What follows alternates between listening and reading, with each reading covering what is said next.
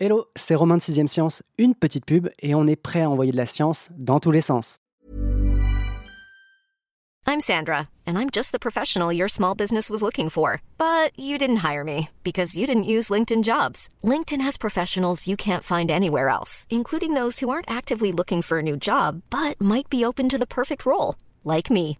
In a given month, over 70% of LinkedIn users don't visit other leading job sites. So if you're not looking on LinkedIn, you'll miss out on great candidates like Sandra. Start hiring professionals like a professional. Post your free job on linkedin.com/people today.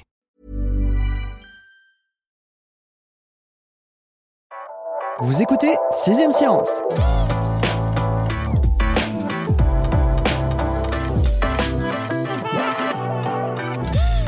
De longs yeux, tu sais. Ce compliment s'adresse à tous les myopes. J'ai peu de chance de viser à côté, ils sont de plus en plus nombreux. Ce défaut de la vue lié à un allongement excessif de l'œil concernerait aujourd'hui 40% de la population contre 20% en 1970. La myopie voit donc double, mais elle voit aussi loin puisqu'elle frappe de plus en plus tôt. Et si rien ne vient corriger sa course, il y aura 5 milliards de myopes sur Terre en 2050, sans doute pour le plus grand bonheur des opticiens. Heureusement, les traitements pour parer ce défaut de la vue ont fait des progrès. Reste à en faire bénéficier le grand public, à commencer par les premiers intéressés, les enfants. La seule à ne pas voir flou dans cette pièce s'appelle Sylvie Riumio et comme de coutume, l'experte santé de Sciences et Avenir va apporter des réponses nettes et précises à toutes mes questions. Bonjour Sylvie. Bonjour Romain.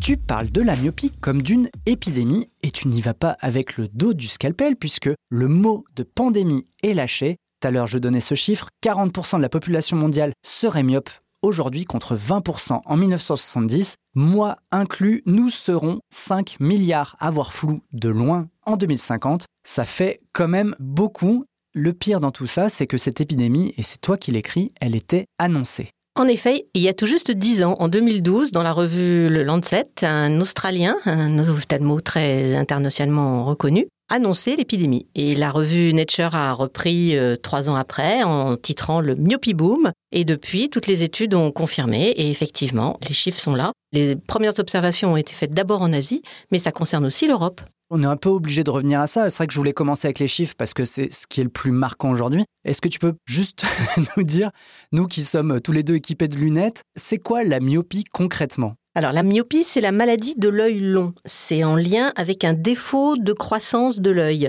L'œil pousse en fait trop vite et résultat, l'image, au lieu de se former sur la rétine pour être nette, elle se forme en avant, d'où une vision floue de loin. Par mm. contre, la vision de près, elle, n'est pas affectée. Est-ce qu'on sait aujourd'hui à quoi est lié cet allongement excessif, cet accroissement excessif de l'œil? Eh bien non, mal. si autrement tout serait simple. Il y a des facteurs génétiques, c'est clair, puisqu'il y a des facteurs de prédisposition, il y a des familles de myopes, donc euh, évidemment il y a un poids génétique. Mais l'augmentation aussi rapide des chiffres que tu as donnés tout à l'heure ne peut pas être expliquée par des facteurs génétiques seuls. Donc il y a des facteurs environnementaux qu'il faut prendre en considération et là on en revient au mode de vie. Alors je crois qu'on tient un des responsables devant nous. Alors je dis devant nous parce que ben, je m'appuie sur un écran d'ordinateur pour lire le conducteur de l'émission. Les écrans, ça pourrait être l'une des causes, sinon la cause, de euh, l'explosion de la myopie dans le monde. Tout à fait, oui, parce que l'écran, en fait, euh, que ce soit le téléphone, l'iPad, l'ordi et autres, les tablettes, on y passe de plus en plus de temps et c'est une vision là qui est extrêmement sollicitée et uniquement de près, sans accommodation, sans pause, et c'est souvent une activité en plus qu'on fait plus en intérieur qu'en extérieur.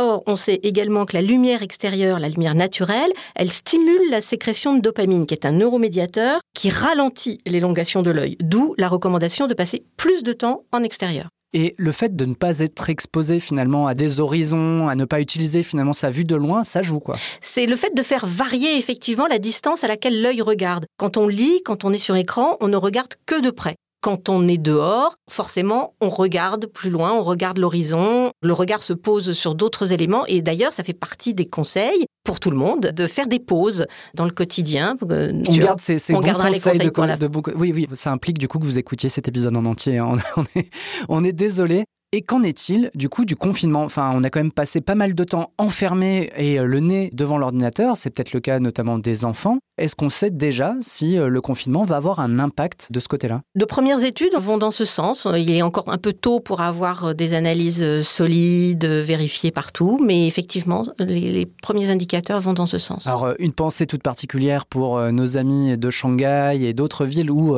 le confinement se poursuit. C'est un confinement très très strict. Alors, je fais ce parallèle puisque l'Asie est particulièrement frappée par ce fléau flou hein, qu'est la myopie. 90% des jeunes Taïwanais sont myopes. Les chiffres sont hallucinants, effectivement. Le système éducatif, en fait, asiatique est particulièrement strict et impose des temps d'apprentissage, d'école, de lecture, donc euh, forcément important. Et donc, pour les enfants, ça a des conséquences. C'est les euh, yeux vissés sur des livres. Sur des livres, voilà.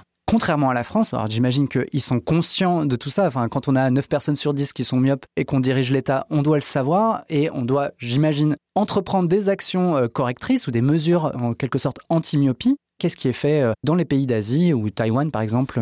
Juste une précision, parce qu'effectivement, la plupart du temps, la myopie est légère, modérée, mais dans 5 à 10% elle est grave. Et là, c'est une vraie myopie maladie qui a des conséquences à l'âge adulte, avec des complications ophtalmo qui sont euh, du type décollement de rétine, glaucome, cataracte, précoce. D'où l'importance de suivre ces patients et surtout de les dépister. Hmm. Donc c'est en fait ça le problème, c'est de se retrouver. L'enjeu, il est dans l'incapacité des systèmes de santé à faire face à autant de cas.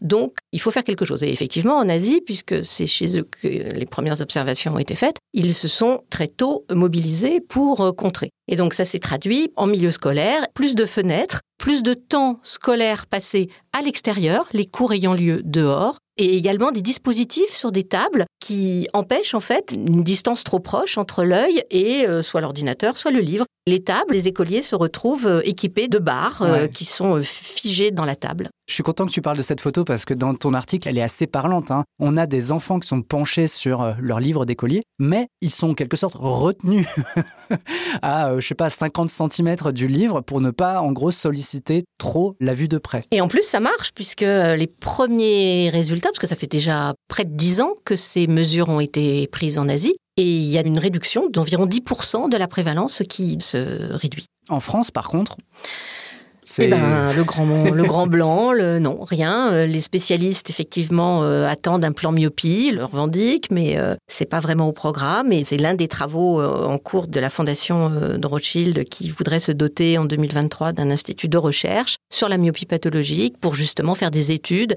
en France. Ça va prendre du temps. Et ça va prendre du temps. Je veux bien qu'on revienne sur un point, c'est l'apparition de la myopie c'est vers quel âge? C'est quoi? C'est vers 3 ans En général, c'est effectivement dans l'enfance. C'est l'enfant qui est fatigué, qui plisse des yeux. Alors, à l'école, euh, ce qui dit voir mal le tableau, qui se met devant, euh, voilà, naturellement pour le voir ou derrière euh, si c'est ou qui passe son temps à demander. Avec parfois des retentissements scolaires, mais là, il est déjà un peu tard. D'où l'importance d'un dépistage précoce, le plus tôt possible, savoir si effectivement, surtout si on est d'une famille de myopes, évidemment, mais pas uniquement, justement aussi ça implique, euh, c'est ça, des mesures correctrices en quelque sorte de la myopie très tôt également, c'est-à-dire euh, à partir de 3-5 ans.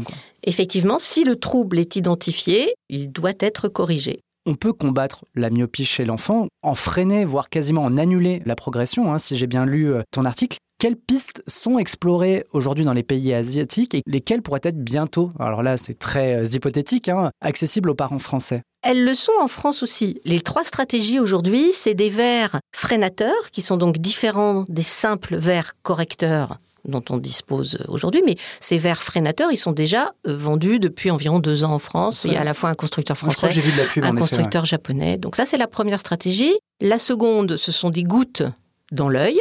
On y reviendra euh, si tu veux. Et la troisième, ce sont des lentilles à porter la nuit pour éviter de porter des lunettes le jour. ça, je suis d'accord, c'est le plus étonnant, mais on le garde de côté pour l'instant. Je veux bien qu'on revienne quand même sur cette question donc des verres freinateurs ou défocalisants, c'est l'autre terme. Alors voilà, c'est leur autre dénomination. Et donc les constructeurs, il y en a deux. C'est très sophistiqué sur le plan optique. Hein. ça va être un petit peu difficile de l'expliquer euh, clairement. Enfin, en tout cas, je vais essayer, mais euh, c'est basé sur le fait que la rétine périphérique des myopes, en tout cas, c'est le concept de départ des verriers, que cette rétine périphérique des myopes perçoit des images floues et que ce sont ces déformations que les verres cherchent à corriger. Donc euh, ils ont mis au point des micro-lentilles dans l'un des, des verres, l'autre ce sont des verres défocalisants en périphérie, tout ça visant à reconstituer une image qui soit moins floue et donc moins aberrante sur le plan optique. Les résultats aujourd'hui font état, selon les constructeurs, d'une freination d'environ moins 60% si ces lunettes sont portées pendant trois ans. Maintenant, ces essais n'ont été faits que chez des enfants asiatiques. Mhm. D'où l'idée, il y a déjà des spécialistes en France qui s'y intéressent évidemment, pour obtenir des cohortes d'enfants vus ici en consultation, parce qu'on ne peut pas euh, complètement euh, éliminer un biais génétique. Exactement, sachant qu'en plus, il y a plein de mesures qui sont prises euh, par ailleurs dans les Exactement. établissements scolaires. Donc, on peut Donc, pas être sûr que les lunettes. Voilà, il faudrait le faire ici avec nos enfants.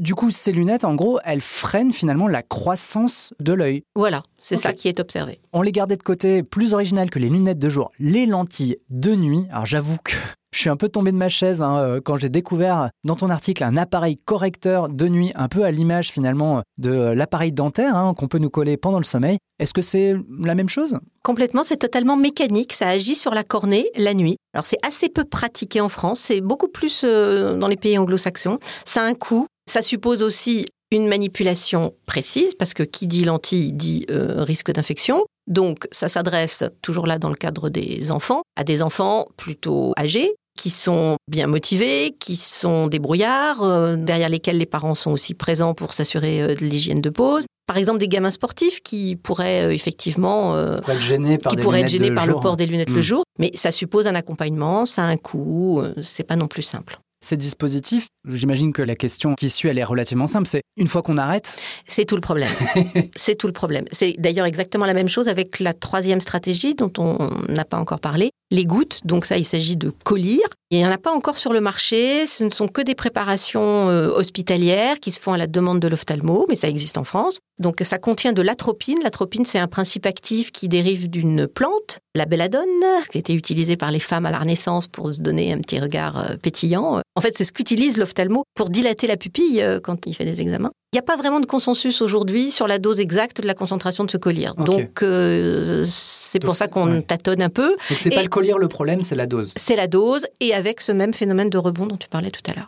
Trop tard pour freiner ma myopie hein, à 35 ans Trop passés. tard. Elle est un peu, elle est bien installée. J'ai de la chance là-dedans, c'est que j'aime bien mes lunettes, ce qui n'est pas le cas évidemment de tous les myopes. Une fois que j'ai passé, je pense, la vingtaine, on m'a plusieurs fois proposé de me faire opérer. En quoi consiste la chirurgie réfractive, hein, c'est le terme, et quelle est son efficacité, puisque j'ai cru comprendre que ça ne marchait pas avec tout le monde? Exactement, ça marche pas avec tout le monde, il faut pas le faire trop tôt, il faut pas avant 25 ans surtout. Il faut surtout s'adresser à un chirurgien expérimenté et le principe en fait c'est toujours mécanique. Il s'agit toujours d'aller sculpter la cornée plus ou moins en profondeur, plus ou moins au milieu, en périphérie. La cornée est une lentille devant l'œil et c'est elle qu'on sculpte par des outils, des outils comme le laser. Euh, Le LASIK c'est arrivé il y a à peu près euh, 30 ans. Depuis, c'est largement euh, perfectionné. Il y a plein de plateformes différentes d'usage pour les chirurgiens. La dernière en date s'appelle la trans-PKR. Elle, elle n'a aucun contact avec l'œil. Aucun outil chirurgical ne rentre en contact avec l'œil. C'est du pur laser. Parce qu'il y a des techniques qui découpent euh, Mm. sur les côtés, au milieu, qui font des petits volets. Là, je rentre pas dans la technique euh, chirurgicale. Personne va se lancer euh, pour une intervention. Surtout à l'audio, c'est dans sa hein. cuisine. Mais ce sont des techniques qui marchent bien si l'indication est bien posée et surtout si elle est entre de bonnes mains. Hmm. Alors, on va faire un petit retour en arrière. On va s'adresser aux parents. Quels conseils tu leur donnes Tout à l'heure, tu disais euh, notamment euh, bah, d'éviter euh, les écrans et tu parlais de pause, c'est ça hein? En quoi ça consiste?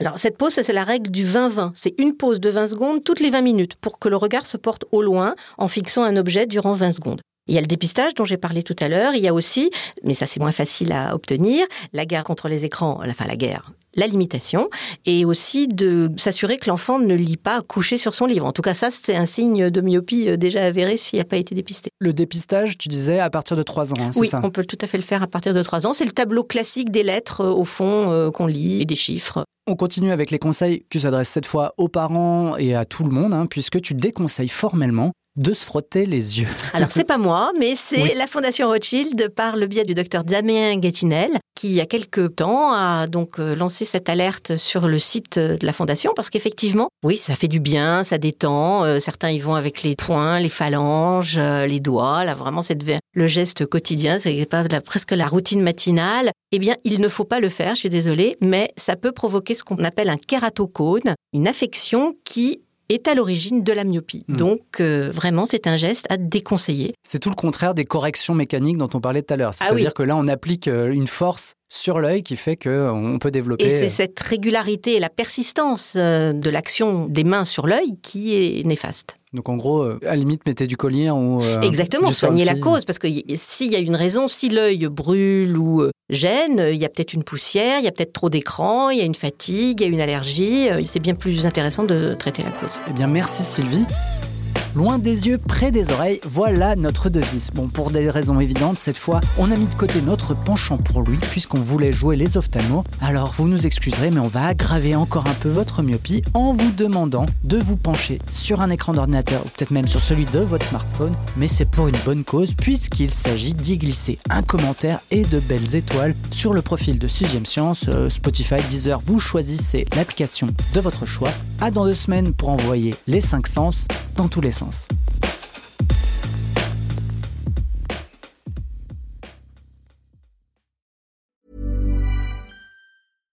When you make decisions for your company, you look for the no-brainers. And if you have a lot of mailing to do, stamps.com is the ultimate no-brainer. It streamlines your processes to make your business more efficient, which makes you less busy. Mail checks, invoices, legal documents, and everything you need to keep your business running with Stamps.com. Seamlessly connect with every major marketplace and shopping cart. Schedule package pickups and see your cheapest and fastest shipping options from different carriers. With rates up to 89% off USPS and UPS rates. And with the Stamps.com mobile app, you can take care of mailing and shipping wherever you are. Make the same no-brainer decision as over 1 million other businesses with stamps.com. Sign up with code program for a 4-week trial plus free postage and a free digital scale. No long-term commitments or contracts. That's stamps.com. Code program.